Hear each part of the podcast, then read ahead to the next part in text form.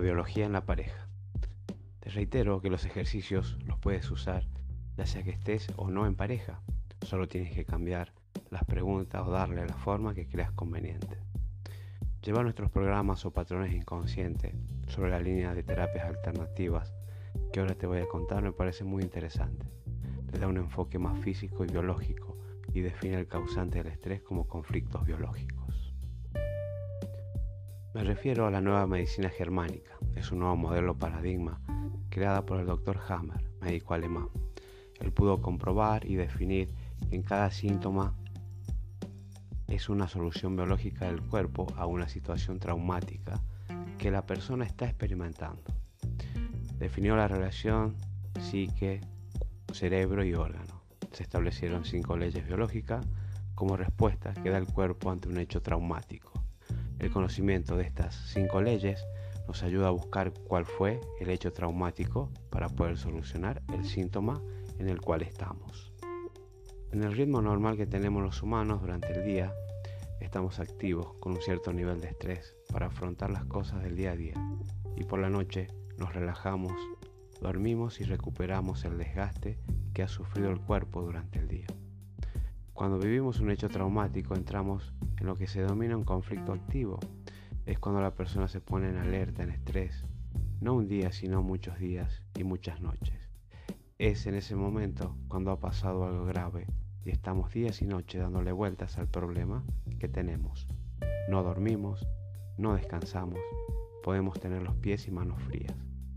Esto, esto describe que el individuo está en un conflicto activo. En la fase de curación, cuando el individuo ya resolvió su conflicto a nivel psique, puede durar varios días con síntomas de cansancio, mucho sueño, aparecen síntomas más molestos como fiebre, gripes, todos los síntomas que terminan en itis, otitis, por ejemplo. Si deseas profundizar aún más en este paradigma, la nueva medicina germánica, NMG, en internet cuentas con mucha información para desarrollar la misma. Y en el análisis que he realizado en los distintos conflictos en la pareja, y a través de mi experiencia, ellos te impiden que lleves a cabo una acción, elección o determinación. El shock por la situación vivida te deja sin la lógica necesaria para poder salir de donde estás sin estrés. Cuando puedes aplicarle el entendimiento y lógica a la situación, empiezas a ver con claridad y no tan emocional y desbordado. La estabilidad la recuperas y si ya desarrollaste un síntoma, también empieza a restablecerse. Entonces ahora voy a detallar algunos de los conflictos que he encontrado en el estudio de, la nueva medicina germánica, vinculados desde mi perspectiva, el área de la pareja. 1. Conflicto a no poder expresar mi agresividad. Pensamiento del tipo, esto es intolerable. ¿Cómo se atreve a tratarme así? ¿Pero quién se cree que es? Se empeña en ponerme trabas, etc. Son el combustible perfecto para incrementar y prolongar los sentimientos de ira, aumentando la posibilidad de ser agresivos o por programaciones inconscientes nos bloqueamos y por lo tanto no podemos actuar, defendernos o defender si nuestra pareja lo necesita. Nos sentimos imposibilitados hacernos valer y respetarnos. 2. Conflicto evocado. Un conflicto evocado, simbólicamente, para nosotros significa un bocado indigerible.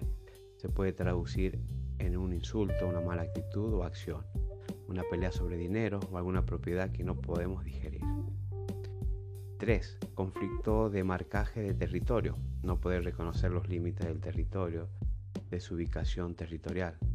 Entendiendo por territorio una propiedad, un objeto, algo que la persona considera suyo, lo que puede incluir a un ser humano, un espacio personal, etc. 4. Conflicto de frustración sexual biológicamente entendido como imposibilidad de copular, en sentido figurado en el ser humano, conflictos de pareja de tipo sexual. 5. Conflicto de silueta, preocupación estética, conflicto biológico de, de silueta, no importa la zona. Esta parte de mi cuerpo no me gusta. 6. Conflicto de proximidad, temor a rescindir a situaciones como cuando alguien te hizo daño físicamente, emocionalmente o psíquicamente. no estás segura, evalúas constantemente todo. Sientes ansiedad. 7. Conflicto de desvalorización. Es estar en comparación con tu pareja, sintiendo una constante desvalorización porque al estar en esa comparación es porque dudas de tus potenciales y. Tu autoestima la evalúas en función de tus logros y fracasos. Ahora, para trabajar los distintos tipos de conflictos desarrollados, en primer lugar es necesario realizar una toma de conciencia de tu proceso, donde sientes que no te está yendo como quisieras, para buscar el condicionamiento o programas inconscientes que no te dejan disfrutar de tu pareja. Y luego de evaluar tu situación, buscas el conflicto que más se acerque o represente lo que sientes y lo que te pasa. Cuando lees el conflicto desde una actitud abierta y te permites conectar con él, lo reconoces en ti, empiezas a ser consciente que tienes ese conflicto, entonces lo puedes identificar. En esta instancia solo queda quitar la energía al programa que activa el conflicto y lo hacemos integrando las emociones vinculadas al mismo, porque las emociones, el vínculo entre tu pareja y los programas inconscientes. Al reconocer el conflicto, al convertirte en él, al instante, empiezan a llegar las emociones y o sensaciones en el cuerpo. Con actitud de liberar, soltar y dejar ir, empiezas a integrar todo lo que llegue a tu rango de percepción, sin juicio, sin mente, sin echar culpas ni buscar responsables. Vas midiendo la intensidad del proceso y continúa con el mismo hasta que la misma desaparezca. Bueno, hasta aquí llegan los ejercicios y las prácticas que te sirven en, en la resolución de tus procesos.